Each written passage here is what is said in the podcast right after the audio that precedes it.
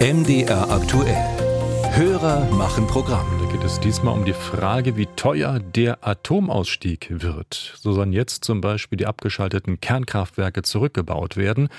Und das treibt unseren Hörer Klaus-Dieter Drews aus Rothenburg-Tauber um und er nennt das Beispiel Lubmin. Wie soll die Finanzierung des Rückbaus gehen? Das sind ja erhebliche Kosten, die auf den Staat zukommen. Das Kernkraftwerk in, in Lubmin wird meiner Meinung nach seit 95 zurückgebaut und da ist man noch an keinem Ende.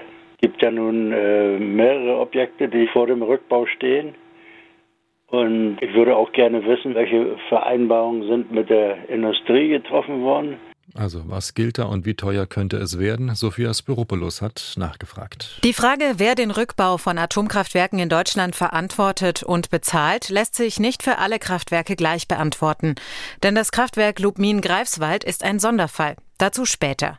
Zuerst ein Blick auf die Kraftwerke in den alten Bundesländern. Hierzu schreibt das Bundesumweltministerium MDR aktuell, die Energieversorgungsunternehmen bzw. Betreiber der Atomkraftwerke sind für die Abwicklung und Finanzierung von Stilllegung und Rückbau der AKW, fachgerechte Verpackung der radioaktiven Abfälle und Transporten bis zur Abgabe der radioaktiven Abfälle an den Bund verantwortlich. So baut zum Beispiel die ENBW fünf Reaktoren in Deutschland zurück. Die Unternehmen müssen das auch bezahlen und dem Bund jährlich Bericht darüber erstatten, wie viel Geld sie für welche Aufgabenfelder zurückgelegt haben. Personal, Material, Restbetrieb, Verpackung der Abfälle und so weiter. Diese Berichte sind online einsehbar. Und dann folgt die Lagerung der Abfälle. Und für die ist der Bund verantwortlich. Die Klimaschutz- und energiepolitische Sprecherin der SPD-Bundestagsfraktion Nina Scheer erklärt, warum. Man muss sich natürlich vergegenwärtigen, dass es sich bei Atommüll um etwas handelt, was noch in Tausenden von Jahren Verantwortlichkeiten mit sich bringt, weil wir eben einfach hochradioaktive Abfälle haben und ähm, wir eben überhaupt nicht von heute aus regeln können, dass es in dieser fernen Zukunft dann auch noch Ansprechpartner gibt und Verantwortliche gibt dafür. Trotzdem haben sich auch hier die Konzerne an der Bezahlung beteiligt, mit rund 24 Milliarden Euro, die sie in einen Fonds für die Entsorgung eingezahlt haben.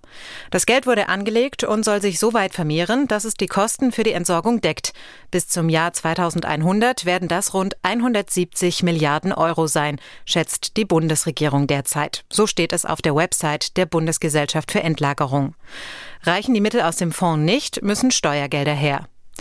Und damit zum Kraftwerk Lubmin-Greifswald. Das wurde in der DDR gebaut, war Teil eines Kombinats und ist seit 1990 abgeschaltet. Deshalb ist es heute ein Sonderfall, wie das Bundesumweltministerium schreibt. Da der Eigentümer des AKW nicht ein Energieversorgungsunternehmen, sondern die EWN Entsorgungswerk für Nuklearanlagen GmbH ist. EWN ist ein hundertprozentiges Unternehmen des Bundes. Das Bundesministerium der Finanzen ist der alleinige Gesellschafter und Zuwendungsgeber.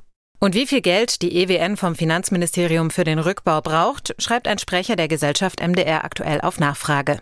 Unsere bisherige Kostenschätzung belief sich auf einen Gesamtbetrag von circa 6,6 Milliarden Euro.